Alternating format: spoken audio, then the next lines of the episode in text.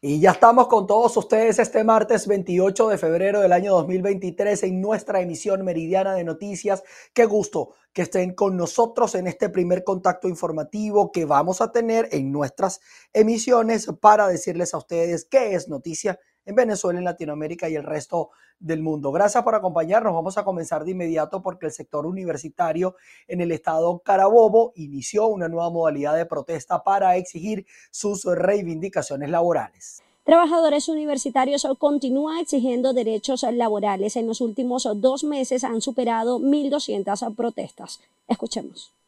Estamos en una situación de absoluta precariedad. El salario más alto en la universidad venezolana no supera los 30 dólares, que es el del profesor de más alto escalafón y mayor dedicación. Eso indudablemente deja claro la situación penosa en la, en la que estamos. Además de eso, llevamos dos meses eh, y lleva el país completo sacudido en protestas laborales que superan las 1.200 protestas en dos meses. La situación es verdaderamente grave, eso está impulsando la paralización de hoy eh, además de las movilizaciones, que es de tipo nacional y es de tipo intergremial. Hoy están paralizadas eh, no menos de, de, 50 instituciones de educación superior, más o menos 160 mil trabajadores entre empleados, profesores y obreros. Y bueno, es una decisión que, que, está conduciendo a la profundización de este conflicto. ¿Hasta dónde va a llegar? Eso depende en buena parte del gobierno nacional. Definitivamente en el país todos estamos en una sola propuesta que es que el sueldo sea indexado a razón de la canasta básica alimentaria, como lo establece el artículo 91 de la Constitución. Eh, adicionalmente a eso, la segunda gran propuesta nacional es que se activen de forma inmediata todo lo que tiene que ver con las contrataciones colectivas vencidas, que son muchas además, y que este, nos llevan a pensar que esas dos grandes propuestas pueden dar las salidas necesarias para que el país pueda en, lo laboral y por supuesto en lo universitario podamos seguir adelante. Este paro de 48 horas que, la universidad ha puesto al país, al servicio del país, como, como repito, como una estrategia de lucha y calle, este, bueno, lo vamos a seguir evaluando. Y lo vamos a seguir evaluando con todos los sectores, porque realmente el gobierno tiene la principal responsabilidad de eh, llevar esto a feliz término como debe ser. Los representantes gremiales aseguran que continuará el conflicto hasta ser atendidas sus exigencias. Desde el Estado Carabobo, región central de Venezuela, reporta para ustedes Ruth Laverne. Miren, por su parte, Amalio Belmonte, quien es secretario de la Universidad Central de Venezuela, no está de acuerdo con esta modalidad de protesta que se está ejerciendo el día de hoy, pero sí respalda que los profesores universitarios mantengan su voz en alto por reivindicaciones laborales. Sí, no es desconocida la situación que estamos viviendo los profesores, los empleados y los obreros. En general, una situación de, pauperación de, de, los sueldos, los salarios y de las condiciones de trabajo. En ese sentido, todo lo que los gremios hagan en procura de que estas cosas se resuelvan, tiene que tener la anuencia de las autoridades, aun cuando nosotros no respaldamos el paro como, eh, como actores del mismo, pero sí respaldamos todo lo que plantean ellos y sí comprendemos la justicia del paro o de lo que influye en la acción que están tomando ellos. Mañana el Consejo Universitario tiene como punto importante la discusión de la situación laboral de todo nuestro personal y en este sentido creo que el gobierno nacional debería ser mucho más receptivo con respecto a lo que se está planteando. ¿Qué se está planteando? Simplemente lo siguiente, es imposible para un docente, para un empleado, para un obrero, llevar una vida normal, ni siquiera una vida de lujo, ¿no? Eso no es lo que se pretende, sino una, luja, una vida en la cual pueda satisfacer sus necesidades básicas de forma digna. Eso no está ocurriendo y cada día es peor porque la inflación devora cualquier aumento, cualquier decisión, cualquier bono. Entonces, en ese sentido, todo lo que se haga gremialmente para que esas cosas puedan cambiar, para que el gobierno oiga, para que el gobierno atienda o para que el gobierno tome decisiones es muy importante para nosotros. Entonces, en ese sentido, eh, como autoridad universitaria, respaldo todas las solicitudes que están haciendo los gremios, todas las movilizaciones que ellos hagan, cuando tenemos que estar nosotros al frente aquí, diríamos, eh, en, el seno de la universidad, solo les sugerimos a ellos que lo discutan con los estudiantes, que hagan lo que están haciendo, que lo están haciendo muy bien, que es conversando con otros gremios, que se unan con otras universidades, porque el problema es un problema de, de carácter nacional, no solamente el que tiene que ver con la propia universidad, sino también con los empleados públicos, con las enfermeras, tal y cual como hemos visto. Ahora bien, en un 95% se cumplió la jornada de manifestaciones del sector docente en el estado Bolívar. Esto según la información que han dado los dirigentes gremiales de esa zona en el sur del país. Gracias por este contacto. Así es, en el estado Bolívar los docentes también salieron a protestar y acataron esta jornada de manifestaciones a nivel nacional. De inmediato vamos a escuchar declaraciones de Raúl Brito, presidente de la Asociación de Profesores de la Universidad Nacional Experimental de Guayana en un 95% se está cumpliendo el paro convocado por la FAPU y por las diferentes federaciones a nivel nacional con respecto, a las demás universidades. Los administrativos y los obreros en un 95% estamos, estamos protestando. ¿Qué exigimos? El cumplimiento de, la firma del contrato colectivo una discusión donde se discuten las cláusulas sociales, donde tengamos un salario digno, donde nos puedan pagar nuestras prestaciones sociales indexadas, donde nos, podamos rescatar nuestra caja de ahorro, donde podamos rescatar nuestro HCM, donde podamos tener una universidad donde podemos trabajar dignamente y decentemente. ¿Por qué? Porque es imposible que alguien que cobra 240 bolívares o 90 bolívares o 140 bolívares, como cobran los administrativos, obreros y profesores de la universidad, pueda sobrevivir. No podemos sobrevivir con 240 bolívares en una quincena. No queremos bono de guerra, ¿vale? Lo que queremos es un salario digno, anclado al dólar BCB y que nos permita a nosotros llevar una alimentación balanceada y digna a nuestro hogar. También queremos vestirnos, también queremos comprar medicina, también queremos vivir dignamente. Estamos este, prácticamente muriéndonos de hambre y le pedimos a este gobierno que recapacite. Le pedimos al Magisterio Unido porque vamos a un paro nacional indefinido. Bien, esta protesta fue realizada en Puerto Ordaz, pero también hubo manifestaciones en San Félix y Ciudad Bolívar. Es la información que tenemos a esta hora desde el sur de Venezuela y con ella regresamos con ustedes al estudio. La Asociación de Profesores de la Universidad Nacional Experimental Rómulo Gallegos en el estado Guárico rechazó el llamado a protesta en toda Venezuela. Aseguran que la mejor forma de resolver la situación económica de los trabajadores es el diálogo entre las partes involucradas. Hola Manuel, este pronunciamiento de la Asociación de Profesores Universitarios en esta zona llanera del país se produjo a través de un comunicado. Sin embargo, parte de los que integran esta misma asociación e incluso algunos trabajadores de la universidad rechazaron esta postura, sobre todo por las condiciones de los trabajadores de la principal casa de estudio universitaria en el estado Guárico. Yo los exhorto y le hago un llamado público a ellos porque ellos fueron elegidos por una base para representar a, los docentes, a luchar por los intereses y los beneficios de los docentes, no del patrono. Y, estamos haciendo todo lo contrario. Estamos defendiendo a un patrono que viene violando nuestros derechos contractuales desde hace más de dos años. Los, asociados a Ponellar están con el paro. Nosotros tenemos años donando nuestro trabajo, nuestro esfuerzo, con unos salarios irrisorios, el sindicato de trabajadores obreros también manifestó que además de bajos salarios, los trabajadores no tienen condiciones para laborar. Las condiciones de los trabajadores de la universidad son pésimas. Este, el, parque automotor de la Universidad Rómulo Gallego es deficiente. Eh, las herramientas, los equipos no las tenemos. El transporte, este, valga la redundancia, no, no, genera confianza para que el trabajador llegue a la hora a cumplir con sus funciones diarias de la faena en el trabajo que le corresponde. Sin embargo, hemos hecho una serie de peticiones y no hemos recibido respuesta. Finalmente, los trabajadores universitarios indicaron que un profesor de dedicación exclusiva debe estar ganando por encima de los 3.000 bolívares, cuando actualmente su salario representan 700 bolívares. Indicaron además que debe ser firmada la nueva contratación colectiva. En Guárico, Venezuela, Jorge González. En el, estado, en el estado Trujillo, disculpen ustedes, trabajadores de la educación y gremios eh, profesores universitarios se sumaron a esta nueva jornada de protesta el día de hoy. Saludos, hacemos este contacto desde el estado Trujillo. Hoy nuevamente protesta de calle por parte del magisterio y también del sector docente universitario. Nos encontramos desde el municipio Valera. Vamos a escuchar parte de declaraciones por parte de un profesor universitario del núcleo universitario Rafael Rangel en el estado Trujillo. Profesor, su nombre y apellido, ¿qué piden el día de hoy? Josma Malderrama, del Departamento de Ciencias Económicas, Administrativas y Contables del núcleo universitario Rafael Rangel.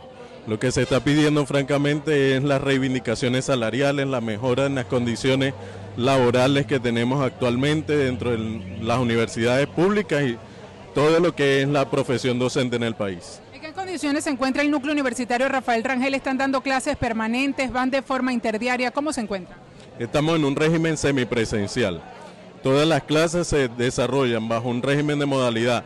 Unos días damos clase presencial y otros días lo damos clase de manera virtual. ¿Cómo ha sido la asistencia de los alumnos? ¿La matrícula ha bajado, se ha mantenido? ¿En qué condiciones?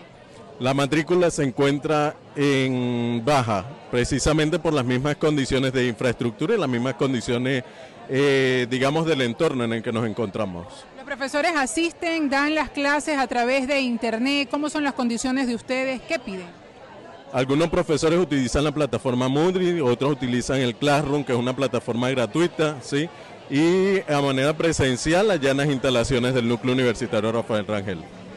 Estas son las declaraciones que nos ofrece parte de eh, la ULA Trujillo, de este gremio que también se hace presente en estas acciones de calle que se vienen dando desde el estado Trujillo. Reportó para ustedes Mayra Linares. Nos vamos hasta el estado Lara porque abogados solicitaron ante la Defensoría del Pueblo de esa región del centro occidente del país una respuesta ante la solicitud de mediación para lograr la excarcelación de dirigentes gremiales detenidos. Buenas tardes, un gusto saludarles desde Barquisimeto en el estado Lara, en donde un grupo de abogados y defensores de los derechos humanos junto a la sociedad civil hicieron una solicitud ante la Defensoría del Pueblo por respuestas a cada uno de los casos de presuntas violaciones de derechos humanos que se han registrado en protestas del año 2017 y lo que tiene que ver con el caso de los caficultores en el estado Lara que fueron detenidos también en el mes de noviembre. Hasta los momentos nadie en el estado Lara ha aclarado cuál es la situación de estos privados de libertad. En el año 2017, en el estado Lara, hubo más de 20 muertos por el tema de las protestas. De forma pacífica, eh, la cadena de mando acribilló a esos jóvenes solamente por exigir libertad. Aunado a esto, también tenemos que indicar que en el año 2019 y en el 2017 igual, aquí todavía sigue existiendo presos políticos que están en los procedimientos. Y en el último caso fue el día de ayer los caficultores del estado Lara, específicamente en el municipio de Andrés Eloy Blanco, que son ocho, pero también tenemos que recordar el caso de Darío Estrada, que hoy sigue estando en juicio en sede capital, al igual que otros compañeros que de una forma u otra se le han venido vulnerando esos derechos. ¿Por qué estamos exigiéndole a la defensora del pueblo el acompañamiento? Es importante que el poder moral continúe esa investigación. Hay en la Corte Penal Internacional una serie de expedientes porque no podemos olvidar y dejar en el pasado a esas víctimas que de una forma u otra, por exigir libertad, por exigir democracia, el Estado le vulneró sus derechos y hoy se encuentran en las mazmorras y hoy no están con nosotros producto de su muerte en su debido momento. A esta solicitud también se le exigió a la Defensoría del Pueblo fijar una posición con respecto a las denuncias que hacen los familiares de los privados de libertad de la cárcel de Uribana, en donde también se habla de presuntas violaciones de los derechos humanos con respecto a la negativa que existe de las autoridades del penal de brindar una atención médica a cada uno de los presos que lo amerita, así como también las condiciones en las que se encuentran estas personas. Desde el Estado Lara reportó para ustedes Andreina Ramos. Nos vamos hasta el estado portuguesa, porque un venezolano ofrece un servicio ambulante para realizar trámites en línea, así como lo oyen, como recargas telefónicas, pago de servicios públicos, entre otros. Y de esta manera logra ganarse la vida. Vamos a ver esta historia. Así es, gracias por el contacto. Y es que en pleno centro de la ciudad de Guanare podemos encontrar este improvisado centro de telecomunicaciones en donde se brindan diversos servicios dirigidos a la población de menos poder adquisitivo. Veamos. Esto estamos aquí en la calle por razones de que no nos alcanza para estar pagando alquileres y cosas de alcaldía y todas aquellas las cosas, pero de igualmente funciona para ayuda, ayuda, mutuamente. Tanto me, me ayuda a mí para cubrir el papeo, como también me ayuda a mantenerles, ayudarles a ellos también, que son mis empleados acá en la obra y mucho más al cliente, al consumidor de líneas de Movilnet, Movistar, Digitel, Intercable. En muchas partes les quieren cobrar el 50, 60 o hasta inclusive hasta el 100%. Y nosotros estamos por debajo inclusive hasta del 10% del cobro. Entonces, todo de la misma manera, que sea relativo, que cubra las necesidades. Eh, también prestamos servicio de la parte bancaria y trámites bancarios y trámites legales. Cuento con este computador, mi CPU, que es ello, máquinas obsoletas, pero me sirven para la exigencia del trabajo, ¿verdad? Tenemos estos dos puntos que son alquilados, que ese es uno de los problemas porque nos cobran un porcentaje que pudiéramos descargárselo al, al consumidor, ¿verdad? Teniendo uno propio. Pero caramba, son puntos que te cuestan 600, 700 dólares y cualquiera no habla, no tiene ese lenguaje, ¿verdad? Como yo, pues. Tenemos una fotocopiadora, una impresora ya, que es la que me ayuda, el toro de guerra que tengo, gracias a Dios. Y tenemos la canaimita, que es la, de guerra también, que me, está, que me está ayudando también, el cual necesitamos más equipos, si es posible duplicarlo. Pero como te digo, eso es paulatinamente, poco a poco. Y este aparato, que es el que se me pone que cuando yo no estoy, que ellos tratan de recogerlo, no pueden hacer lo que yo hago. Resumir y meter todo ahí encofrado para meter todo aquí abajo y guardar y guardar las cosas para no ocupar espacio donde yo lo guardo. Bien, es de resaltar que el servicio de Internet en Venezuela es precario, principalmente en el caso del brindado por parte de la estatal telefónica, razón por la cual este tipo de servicios brindados a través de estos emprendedores representa una alternativa rápida, seguro y a bajo costo. Es parte de la información que podemos aportarles hasta ahora desde nuestra región llanera y por lo pronto queremos invitarlos a continuar con más de la presente ronda informativa. Seguimos con ustedes. Les cuento que el alto comisionado de las Naciones Unidas para los Derechos Humanos, Volker Turk, sostuvo un encuentro con el eh, canciller venezolano Iván Gil. Este último señaló que la administración de Nicolás Maduro trabaja para fortalecer el Estado social de derecho y de justicia. Además, Gil también se reunió con el director general de la Organización Internacional para las Migraciones, Antonio Victorino, en aras de comprometerse con las labores de cooperación en pro de los venezolanos que están en el exterior. Ya entrando a otras informaciones, el gobierno de Chile desplegó tropas militares en su frontera con Perú, una medida para frenar el ingreso irregular de migrantes. Así se verán desde ahora y por 90 días varios puntos críticos de las fronteras de Chile con Perú y Bolivia. El gobierno del presidente Gabriel Boric ordenó un despliegue militar para aumentar el control del ingreso irregular de personas migrantes que afecta a estas zonas. La ministra del Interior Carola Toja dijo desde Colchane, epicentro de la crisis migratoria, que la ausencia de Estado en el norte del país ha permitido que la problemática se agudice. El Estado de Chile tenía un rezago. En el fondo nosotros tenemos en el norte una falta de Estado, un Estado insuficiente para las necesidades de esta región, de estas regiones, ¿no? Eh, y nos estamos poniendo al día. El personal del ejército, que ha sido además eh, reforzado desde el punto de vista de los efectivos en el terreno, vamos a tener más de 600 efectivos en toda esta zona, eh, pero además va a tener posibilidades de hacer funciones que previamente no podía hacer porque nuestra legislación, nuestra constitución no se lo permitía. A diario cientos de personas, en su mayoría familias venezolanas, cruzan por Colchane a casi 3.700 metros sobre el nivel del mar, regateando los escasos controles para llegar a Iquique y luego dar el salto hacia la capital chilena. La medida del gobierno chileno se aplica en zonas críticas de la frontera norte en las regiones de Arica, Parinacota, Antofagasta y Tarapacá. Durante los últimos años, decenas de personas han fallecido intentando ingresar a Chile por rutas clandestinas en el altiplano, una zona inclemente que alcanza altas temperaturas en el día y por las noches baja de los 0 grados Celsius. En total hay 1,4 millones de migrantes en el país latinoamericano, lo que equivale a más de 7% de la población, y los venezolanos son los más numerosos, seguidos de peruanos, haitianos y colombianos.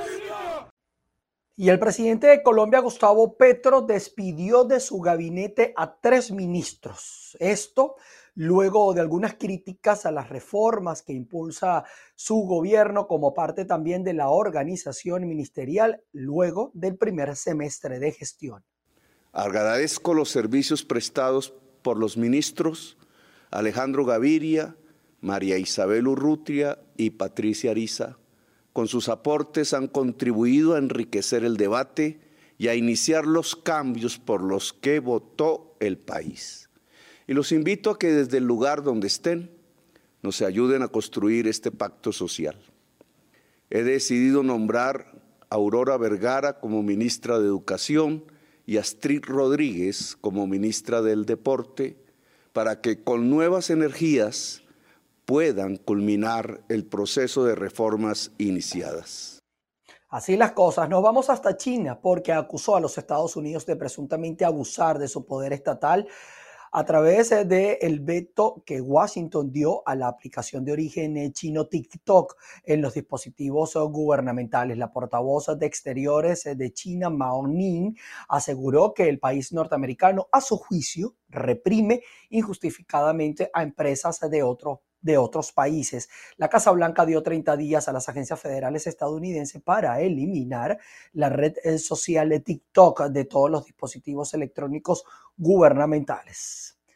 Así que va a continuar la controversia en relación a estas medidas que está adoptando la administración de Joe Biden. Nosotros con esto llegamos al final de eh, nuestra emisión meridiana de noticias. Gracias a ustedes por estar en sintonía de nosotros, mantenerse con la información que desde acá siempre procesamos con eh, la mayor ética y equilibrio posible y también eh, invitarles a ustedes a que estén conectados a nuestra señal, también a nuestras plataformas en las redes sociales porque en todas estamos como arroba VPI TV y nos volveremos a encontrar nuevamente a las 6 de la tarde en nuestra emisión central.